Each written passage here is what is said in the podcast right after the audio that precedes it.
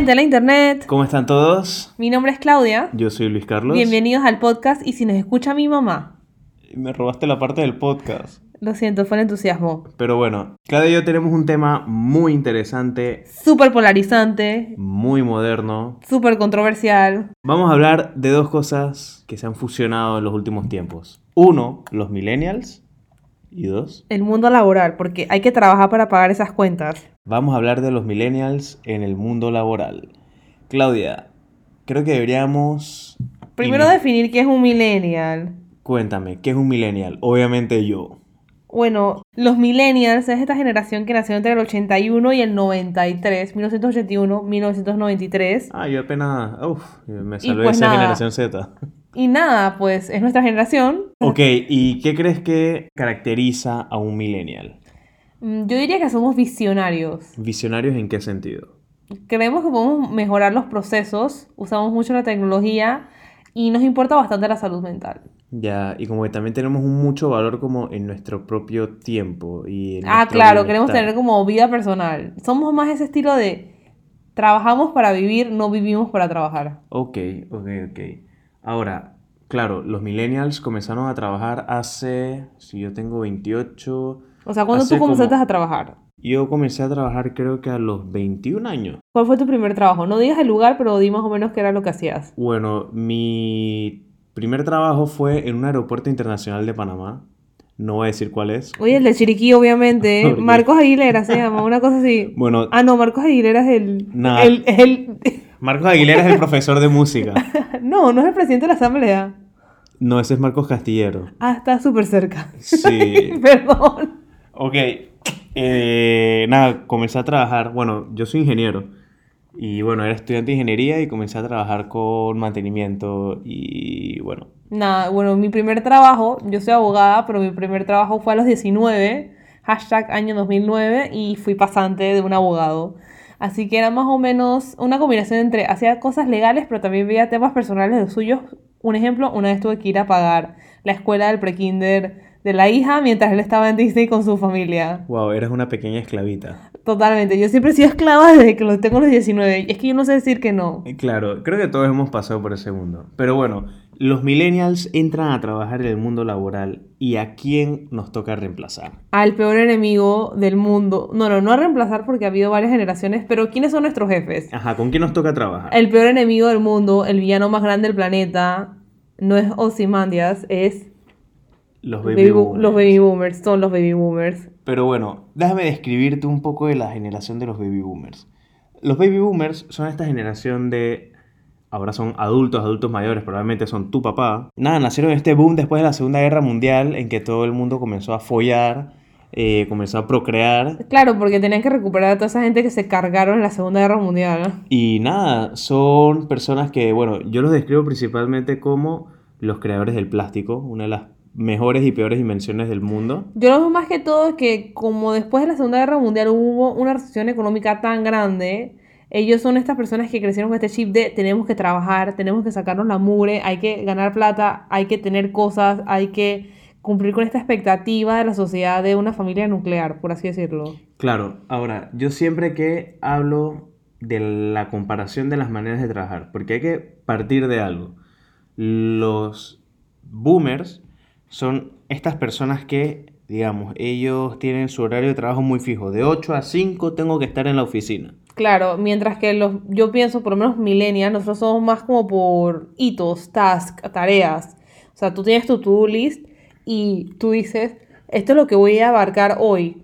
Y si termino a las cuatro y media, pues ya se acabó mi día. No quiere decir que tengo que quedarme más allá porque tengo que cumplir con mi horario laboral. Sí, también los boomers son personas que valoran muchísimo la lealtad, o sea, como les llena muchísimo el decir que han estado 20.000 años en una empresa. Claro, hago constar que nuestra mamá estuvo 25 años en una empresa y antes trabajó en, el en- en una entidad gubernamental por 10 años.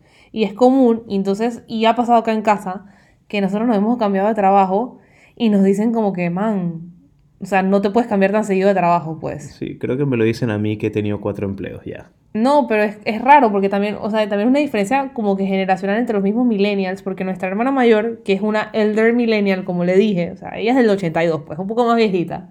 ella, los trabajos que ha, ten- que ha tenido han sido de 5 años y 10 años, que eso es poco común, por lo menos yo que soy un poco más vieja que tú, yo solamente he estado, lo más que he estado en un lugar ha sido 4 años. Y no sé si me viese, o sea, el trabajo que estoy, estoy muy contenta, pero si tú me dices que, man, vas, vas a trabajar ahí el resto de tu vida, 25 años laborales, yo te diría es que, bueno, no lo sé. O sea, es que 25 años es mucho tiempo. Sí, creo que ahora nosotros, por lo menos los millennials, marcamos, o sea, valoramos mucho el tiempo. Y sabemos que con lo irregular que son, o sea, todas las situaciones que hay en el mundo, Más que todo ahorita mismo con este tema de la pandemia. Es como no me puedo ver de aquí a 10 años, no me puedo Claro, ver de aquí a 5 años. Hacerte un plan así como de, de aquí a 5 años es muy difícil. Creo que ahorita mismo con este momento de incertidumbre en el cual muchos cambios y muchas cosas han tenido que se han dado, pues es muy difícil decir como que voy a quedarme 25 años en una empresa porque vamos, si tú piensas que 5 años es bastante, 25 es, o sea, te da tiempo para ser hasta abuelo. Claro, yo creo que da cancha a que tal vez no te marques, sí, o sea, te marques objetivos a largo plazo, a mediano plazo más que nada, pero que además de tener los objetivos, hagas como una pequeña empresa de tu vida y que tengas tu misión, tu visión y tus valores. O sea, que al final eso es lo que te va a llevar y va a ser como tu fuerza motriz en el trabajo. Yo lo que veo es que los baby boomers y los millennials se diferencian mucho en el sentido de que están como que te casas con tu trabajo. Yo por lo menos tengo unas pequeñas cosas, un pequeño defecto que lo voy a aceptar aquí, eh, podcast oyentes. Yo soy una workaholic. Entonces yo tuve un trabajo eh, que aprendí mucho y fue una experiencia muy enriquecedora, pero el horario laboral estaba a foco. O sea, yo llegaba casi todos los días a las 10 de la noche a la casa y estaba muy metida en el trabajo. Explotada y llorando. Sí, lloraba bastante. Mi salud mental no estaba en un, en un lugar tan eh, feliz que digamos. Y, o sea, el estrés me llevaba a llorar mucho y eso es otro día que podemos hablar sobre la salud mental más adelante. Pero nada, o sea, sentí este compromiso como de que tenía que deliver, cumplir con este horario impuesto por baby boomers que me decían que si no estaba trabajando hasta las 3 de la mañana dándolo todo y que decía "Ay, que estoy cansada, quiero tomar café, tengo hambre Es que eres débil. eres, soy débil. Entonces, a veces cuando te enfrentas con ese tipo de baby boomers, este, es como que no compaginamos mucho millennials versus baby boomers. En el sentido que te dicen, dije, no es que tú eres un vago. Y no, man, yo no soy vago. Simplemente es que es mi cumpleaños y me quiero ir temprano a comer cake. Claro, ahora yo quiero romper un par de paradigmas sobre los millennials trabajando. Uno de los principales paradigmas es que nos vale bestia el trabajo y de que no somos comprometidos. Y yo por lo menos lo que he percibido de compañeros míos y sobre todo de mí mismo, me gusta hablar más que nada de mi experiencia, es que tal vez no estoy por largos, por largos periodos de tiempo en un trabajo, pero soy full comprometido con algo. O sea, yo puede ser que no me guste lo que hago, puede ser que no esté muy convencido con los valores de la empresa, puede ser que nada más estoy para que me paguen, pero yo me voy a desvivir por esa empresa y yo simplemente voy a ser responsable porque me interesa mucho que mi trabajo hable bien de mí. Claro, yo creo que a ti te pasa lo mismo que a mí en ese sentido. Por lo menos a mí en estos días, nosotros tenemos que hacer como una especie de notificación. Y entonces me dicen, dije, man, esto hay que notificárselo hoy a esta persona. Y yo hice, moví cielo, mar y tierra para que se notificara a tiempo a la persona que había que dárselo y cumplir con los plazos porque para mí por lo menos las fechas de programación son súper importantes. Y entonces este tema como de que un balance, ¿no? Creo que a veces a los millennials nos cuesta trabajo encontrar un balance en el mundo laboral, en el sentido como de cumplir con estas expectativas de la generación X, Y y los baby boomers y mantener como nuestra vida personal como que darle la importancia. Por lo menos cuando yo estaba en mi etapa dark workaholic, yo, o sea, me subí un montón de peso, no iba al gimnasio, comía, o sea, a mí me gusta comer porquerías, pero comía más porquerías, pues, más de lo, más de lo usual. Abusabas del Starbucks. Abusaba del Starbucks y entre otras cosas, del delivery y del apetito 24, abusaba un montón de eso. Y me di cuenta que no estaba en un buen momento, porque evidentemente le daba una prioridad a mi trabajo.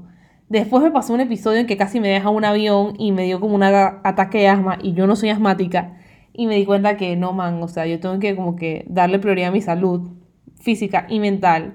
Y me di cuenta que sí se puede encontrar un balance entre el trabajo y la vida personal. Claro, porque la generación nuestra de los millennials, hay muchos millennials que tal vez no vamos a lograr levantar ahorros y que no vamos a tener propiedades. Hay que pensar que la generación de los boomers fue esta generación que Se graduaron de la escuela, se graduaron de la universidad, Se trabajaban, casaron. se casaban y de una vez ya podían comprar casa. O sea, tenían el poder adquisitivo de adquirir propiedades. Hoy en día creo que está súper difícil adquirir propiedades. O sea, creo que necesitas un empleo. Necesitas tener una pareja, casarte con alguien, tener dos buenos empleos Claro, por y lo menos adquirir la propiedad. acá en Panamá, eh, o sea, es bien caro tener, adquirir una propiedad en el sentido de que si quieres algo céntrico, quieres vivir en un edificio con seguridad y, elevador, por así decirlo, es un poco más costoso.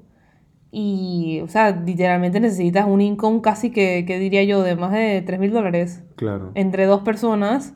Sí, y ni siquiera quiero saber nuestros amigos de Europa, que yo no tengo ningún amigo de que- Europa que tenga casa que propia. tenga casa propia. Que no sea como la O sea, generacional del abuelo. Todos los que yo conozco en Europa alquilan o viven con los papás. Claro, porque también aquí a veces hay como un estigma de la sociedad que es que si no tienes tu apartamento propio o vives alquilado, como que... Como Eres que... pobre, o- eres- O, que estás haciendo. O sea, como que no tienes éxito. Exacto. Que yo creo que es otro tema de los millennials en el, en el mundo laboral, que es el concepto del éxito. Y yo creo que el concepto de éxito está muy relacionado con las redes sociales. Pero al final todos tenemos que aceptar, y hay gente que no lo ve, y entiendo, puede ser difícil a veces, pero las redes sociales es tu carta de presentación. O sea, yo en las redes sociales yo subo lo que yo creo, quiero que la gente vea de mí.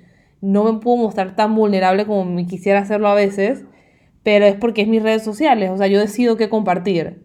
Entonces vemos que fulanito o fulanita tienen un carro europeo, tienen casa carro, propio. Tienen yate. Eh, sí, se van a yate. ¿Sabes? Yo un nunca, he- perro hablando del yate, por, por cierto, yo nunca he ido a un yacht party. Ya saben, si alguien va a tener un yacht party con todas las medidas de bioseguridad, por favor inviten a Claudia. No voy a ir, voy a ir después de estar vacunada. De paso invítenme a mí, por favor. Pero nada, regresando al tema, eh, es eso, o sea, creo que es como que tú ves gente de tu edad que tú dices que, oh, oh my god, they're making it, o sea, ellos están teniendo éxito y nos sentimos como que mal conmigo mismos, como de, ¿por qué yo no estoy ahí? Y es difícil, no sé, ¿tú cómo te sientes al respecto? Sí, creo que. Creo que sí, creo que. A ver, si lo vemos desde la comparativa de ambas generaciones, o sea, los boomers medían su éxito en pertenencias. Y nosotros lo medimos, pues, como en fulfillment, como en experiencias, como en poder brag de las cosas que vamos haciendo. O sea, seguimos siendo como, demás. como tener cosas, ambos nos enfocamos en temas materiales, que yo creo que eso es algo que vemos, la, o sea, que tenemos comúnmente las generaciones, como que... Solamente que unas cosas son Como que tangibles y asociamos, otras el- no. asociamos mucho el éxito a cosas materiales, Claro. pero el tema es que ahora tú lo, lo visualizas más por el tema de las redes sociales. O sea, Claro. yo puedo ver una persona que estudió conmigo en la universidad que tiene una familia y tiene apartamento propio y maneja una jipeta y la esposa tiene un carro europeo, pero y yo estoy con mi Nissan y todavía vivo con mis papás y no creo que tenga hijos hasta dentro de 10 años, pues. O sea, son cosas así, pero me ha costado mucho tiempo analizar y ver lo que eso no simboliza que no sea exitosa. Claro, pero sí, qué, qué buen, qué buen paralelismo, que al final buscamos, las ambas generaciones, el éxito a través del mismo, mo- o sea, del, de lo mismo, que es de las pertenencias, de... Claro, eso es como el gasto. patrón para medirlo. Claro, claro, claro. Ahora, te voy a dar una pequeña explicación a la cual yo he llegado de por qué los boomers son como son en el mundo laboral. Ok. El año es 1945 y se acaba la Segunda Guerra Mundial. Ganan los aliados. Ganan los aliados, pero en la guerra habían dos tipos de soldados. Los soldados que estaban en el frente de batalla Ajá. y los soldados en las fábricas, mujeres, hombres, niños. Claro, esos eran los que estaban produciendo las armas. Claro, ¿qué pasa? Hay un sistema militarizado de que si tú estás mucho tiempo en la milicia, tienes más rango. Por Ujú. ende, le mandas a los demás y por ende ganas más dinero. Ok. O sea, tienes ya todo este sistema preconstruido de eh, jerarquía, de se valora más el mucho tiempo, de seguir las órdenes de las personas que nos mandan. ¿Qué pasa? Se acaba la Segunda Guerra Mundial y hay que reconstruir el mundo. Estados Unidos, Japón, todo el mundo comienza a construir. Y dicen, ¿qué método de producción vamos a utilizar? Pues claro, ya tenemos un método de producción militar, vamos a utilizarlo en las fábricas. Y creemos el plástico y, Y jodemos el boom, mundo. Ahí está todo. O sea, yo creo que por eso, o sea, nuestros papás son Unas máquinas de soldados, trabajo. son soldados. Y claro, Claro, que- también eh, paralelamente también está el crecimiento del capitalismo, nace el capitalismo, Sí. y entonces... triunfa ven- el capitalismo. triunf- nace, triunfa, ojo, no somos comunistas, creces con este chip de este sueño americano de cumplir con esta familia nuclear, de qué necesitas para cumplir con estos sueños, casa, eh, carro, em, dos hijos, no sé qué y tal, y ese tipo, no sé, es muy difícil. Ahora bien, yo creo que algo bueno que tienen los baby boomers como padres, o por lo menos que han tenido nosotros, es que nos han dado muchas oportunidades. Totalmente. Sí, o sea, al final somos la generación más estudiada, más preparada, que más dinero gana. ¿Por qué? Por, o sea, por ellos, porque, o sea, ellos fueron la primera generación que se lograron preparar. O sea, en nuestra familia, nuestros dos padres Ajá. son las dos primeras personas que fueron a la universidad de su familia. Formalmente. Formalmente de su familia. O sea, su generación. Bueno, mi mamá sí fue la primera que fue a la universidad y mi papá, bueno, sus hermanos sí fueron a la universidad también, pero era como que la primera la generación primera generación. de su núcleo de ellos. Y pues. claro, era, era algo nuevo y, o sea, nosotros ya es como el estándar. O sea, algo novedoso para ellos, a la generación siguiente, es algo como un requisito mínimo. Claro, entonces nosotros tenemos una hermana mayor que le lleva 10 años a Luis Carlos y 8 a mí. Entonces, cuando ella terminó la universidad, de una vez se fue a estudiar maestría, que eso era algo nuevo para la época de ella, no era como algo estándar que es ahora, que usualmente todo el mundo hace maestría. Y cuando nosotros fuimos a la universidad, ya nosotros sabíamos, Que teníamos que ir a hacer una maestría. afuera específicamente, porque hizo la de afuera. Total. Entonces, claro, sí, eso es algo bueno, algo que va dejando, como el legado que va dejando los boomers. Claro, No- como que valora mucho el tema de la preparación. Pero eso es un arma de doble filo porque cuando vas a una entrevista de trabajo y eres un millennial y no quiero saber cómo coño hace la generación Z, te piden 10 años de experiencia, pero que tengas 25 años. Que pero sepas de tecnología. pero que sepas de tecnología, pero también de inglés, pero que te gradúes de la universidad, pero que seas joven. Entonces, como que las sumas no dan, al menos que seas un genio y te gradúes a los 14. Que yo creo que es algo que tienen como que modificar los recursos humanos. Yo creo que ahora que tocas el tema de los recursos humanos, y para ir dándole ya Como ir concluyendo. forma e ir concluyendo, yo les voy a dar lo que a mi parecer y lo que en mi experiencia trabajando con boomers y con demás millennials es la fórmula perfecta para un, un ambiente del trabajo eh, saludable entre boomers y millennials. En una empresa de los boomers tú vas a sacar la experiencia, o sea, son las personas que más experiencia van a tener Claro. y que van a ser el grueso de tu operación. No, también, también es un- algo bueno porque la vida es como un triángulo, o sea, pero al revés. Cuando tú comienzas no conoces mucha gente, pero cuando te vas haciendo más viejo se va ampliando y vas conociendo más gente. Entonces, si tu jefe o tu jefa conoce a alguien, te va a contactar con alguien que te va a llevar a una cadena networking que te va a ayudar. Y eso es parte de la experiencia. Claro, entonces es- los boomers van a ser el grueso de tu operación en experiencia, en contactos, en tiempo, o sea, en responsabilidad. Son de los que en realidad, si necesitas a alguien, qué sé yo, que, te, que se quede horas extra en, en un trabajo, probablemente sea un boomer. ¿Cómo los potencias a ellos? Ellos no tienen tanta facilidad con la tecnología, ellos no piensan fuera de la caja, think outside the box No son tan creativos. no son tan creativos. Y ahí es donde tú introduces un millennial que tiene conocimiento porque ya se ha preparado a nivel escolar, a nivel universitario, a nivel de maestría. Ya tiene A nivel, a nivel de tutorial de YouTube, porque Ah, eso cómo resuelve con Excel. Exacto. O sea, ya tienes a alguien que tiene un conocimiento teórico y que quiere comenzar a convalidar. Que quiere comenzar a... Yo iba a decir sacarse la chucha, pero sí. Sí, o sea, que quiere, quiere comenzar a ver si las formulitas que estudió en la, en la escuela, Ajá. en la universidad, en realidad se aplican en el mundo real. Ok. Entonces tienes esta persona que va a aprender mucho del boomer y que a la vez va a ayudar mucho al boomer en cosas tontas, en traducir un documento. Claro, el tema del dominio del inglés es vital. Claro, ahora es un requisito mínimo, o sea, ahora no consigo a nadie que no hable inglés en un sitio de trabajo con mi Aunque, edad. aunque realmente tampoco es que sea un requerimiento porque con cuántos proveedores que hablan inglés has, has hablado en los últimos tiempos. Exacto. Pero eso, el inglés, el tema de la tecnología es súper O importante. sea, cosas tan tontas como... Control de cambios, Control de cambios, Excel. mandar un mensaje, hacer una tablita bonita en Excel, util- utilizar las impresoras.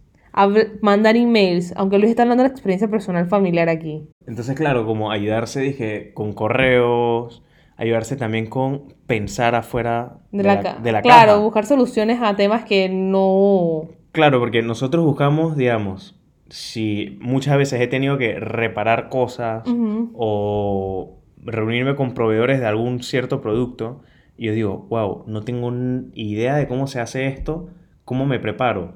Pues le voy a preguntar a, a el tío Google o al tío YouTube Claro. y ellos te explican. Entonces tú te puedes preparar porque ya tienes una mentalidad un poco más abierta. Claro, el- ellos no te van a decir esa, esa frase que yo creo que a veces los baby boomers pecan, que dicen es que, es que yo no sé cómo se hace eso, o yo no manejo ese tema, Exacto. y en vez de investigar. Porque, o sea, o los sea, millennials son mucho de investigación. Claro, porque o sea, ahora mismo estamos en la época de la información y si alguien te dice no sabe algo, o sea, es inaceptable. Sí, o sea, por lo menos a mí una vez me pasó, es que no sé qué sustancia económica, digo, yo tampoco, pero lo busqué en Google y aprendí. Claro, o sea, tenemos la capacidad en nuestros bolsillos, más capacidad computacional que la NASA mandó, que con la que la NASA mandó a alguien a, a la luna, man. Claro, bueno, no lo sabía, pero ok, está bien, esa analogía está interesante. Exacto, entonces es eso, o sea, un, o sea, el mundo laboral se enriquece de diferentes generaciones, de la generación de los boomers, de la generación de los millennials, e incluso vamos a ver, eh, vamos, vamos, vamos a ver qué van a traer la generación Z al mundo del trabajo pronto. Claro, y bueno, los, la, la generación Y y X también está chévere. Ahora, yo creo que como para ir concluyendo, vamos a hablar como que unas... Un rapid fire de historias de millennials en el workplace. Sí, yo tengo un par de, un par de no, eh, cuentillos que me dijeron por ahí. Una persona me dijo que eh, le preguntaron cómo guardaba un documento en PDF. Entonces ella tuvo que explicarlo. Ok, ese, bueno, eh, creo que hay millennials que tampoco saben que en Word tú puedes ir, guardar, guardar como PDF. Y pones el tipo de archivo. Sí, porque al final PDF es un archivo que tú mandas cuando no quieres que modifiquen tu Word. O sea, porque si mandas un documento en Word, cualquiera lo puede modificar y puede ser una trastada. Y si quieres mandar algo como una cotización o algo, lo mandas en PDF para que nada más sea un Mm. formato de exportación. de Ahora impresión. bien, creo que cuando, cuando usas Word, esto es un tip de trabajo, y mandas el documento en Word y te, y te aplican todos, los- o sea, no lo pones en control de cambios y te aplican todos los cambios, puedes hacer una comparación y ahí te das cuenta qué cambios incluyó la persona del Claro. documento original. Pero eso lo aprendí yo siendo abogada y pues no confiando en la gente. Eh, me han dicho que el micromanagement sucks, que los baby boomers tienden a hacer eso, que una persona, eh, hay, un, hay un documento que se llama certificado de paz y salvo, en vez de poner Good Standing Certificate, que es en inglés, puso Peace and Safe. Ay, Dios mío. Digo, yo tampoco sabía cómo se decía, pero yo lo busqué en Google. Mm, este café está muy rich. Pero bueno, exacto, fue algo así. También en vez de poner For Your Information, pusieron Fly, F-L-Y. Martin McFly. Eh, me han dicho que tuvieron, exacto, Martin McFly. Me han dicho que han tenido que traducir cosas en inglés, enseñar a usar un programa que se llama Vicio. No tengo ni idea qué programa es ese, pero nos pueden contar cuál es. Y el típico eh, queja de Millennial versus Baby Boomer, que es una llamada que pudo haber sido un email. Sí, porque antes creo que se reunían porque sí, de avicio. Bueno, o sea, yo estuve en un lugar donde habían reuniones semanales y las reuniones semanales podían durar como media hora hasta dos horas. Y créeme que a veces era de que esto pudo haber sido un email porque nos regañaron. Ahora sí, porque creo que algo que ha aprendido mucho nuestra generación es hacer las reuniones efectivas. O sea, hay nuevas metodologías como la de Daily Scrum, Ajá. que es que todos los días tienes reuniones. Yo todos los días tengo reuniones con la gente con la que trabajo, pero son reuniones cortas, de 10, 15 minutos. Ajá. Son para ver qué se hizo el día anterior, qué hay por hacer hoy y para mantener la comunicación. ok. Ahora que también mencionas lo de Vicio, bueno, Vicio es un programa como AutoCAD, bueno, no, eh, Vicio es un programa de Microsoft que es para hacer flujogramas de procesos. Ok. O sea, algo bueno de este simbiotismo entre millennials y boomers es que los boomers antes Ajá. hacían los diagramas de flujo, digamos, de una planta de procesos Ajá. a mano, ok. con flechas, con cuadros, con muchas cosas. También los planos, obviamente, se hacían a mano. Claro. Y alguien dijo, ¿sabes qué? Esto que lo hacen a mano lo podemos hacer en computadora. Ok. Y ahora es lo que es AutoCAD, es Visio y otras cosas que son herramientas muy buenas que los millennials lo damos como lo mínimo, como lo que necesitas saber y utilizar y que tal vez los boomers se enriquecerían muchísimo si aprendieran a usarlo. Claro, ahora bien, no voy a decir que los boomers son el peor enemigo del planeta Tierra. La mayoría lo son. Pero los boomers que están al día con la tecnología son los Son lo top. boomers. O sea, lo top, lo O sea, top. yo respeto, no los voy a tirar plomo a los boomers, yo respeto a esos boomers que ellos saben mandar sus emails, saben usar la impresora y el escáner, saben usar el celular, eso es muy O sea, importante. es que hay una gran probabilidad de que si eres un boomer y estás a la vanguardia de la tecnología, seas el CEO de la compañía. Eres invencible. O sea, O no a mí en tienes nadie días- contra ti. A mí estos días una jefa me pidió el favor de ayudarle a escanear un documento y me pregunta, pero es que tú sabes escanearlo. Y así como que, "Mm, ¿cómo tú crees que yo trabajo todos los días? Digo, el escáner para mí es una herramienta vital. Claro. Sí, es que al final la tecnología lo es todo hoy en día. Al final, si eres boomer, al final, si eres millennial, al final, si eres generación Z, O lo que hay en el mi- al final antes. lo más importante es lo que tú aportes al trabajo y lo más importante para ti como persona es para que veas qué puedes aprender de todo tu entorno y mejorar como individuo. Claro, yo lo que creo también es que los aportes no, no solamente tienen que ser positivos, hay aportes negativos, cosas que no te gustan, que, te- que tú las tomas, las recibes, las digieres, las eliminas y aprendes que no quieres en tu vida. Por lo menos a mí me pasó que yo me di cuenta que no puedo trabajar todos los días hasta las 10 de la noche. O sea, esto es algo que no voy a aplicar el resto de mi vida, al menos que sea una CEO de Facebook. Creo que ahí sí lo aceptaría. Pero digo, tuviese un, tra- un, un salario millonario y no me quejaría tanto. O acciones. O acciones. O por lo menos tuviese mi mansión en Silicon Valley, una vaina así. Pero bueno, de aquí a allá hay mucho recorrido. Y este pequeño millennial necesita dormir porque mañana tiene que trabajar. Así que nada, cuídense mucho, teletrabajen bien en casa, Cuídense, manténganse sanos, usen su mascarilla. apoyen a los negocios locales y... Y bueno, del- no le den un abrazo a un baby boomer, excepto si es su papá y viven con él y está dentro de su burbuja. Pero nada, eh, millennials, aprendan los baby boomers, baby boomers, aprendan los millennials y otras generaciones que se me olvidaron sus nombres. Saludos para ustedes, gente de la internet. Chao. Adiós.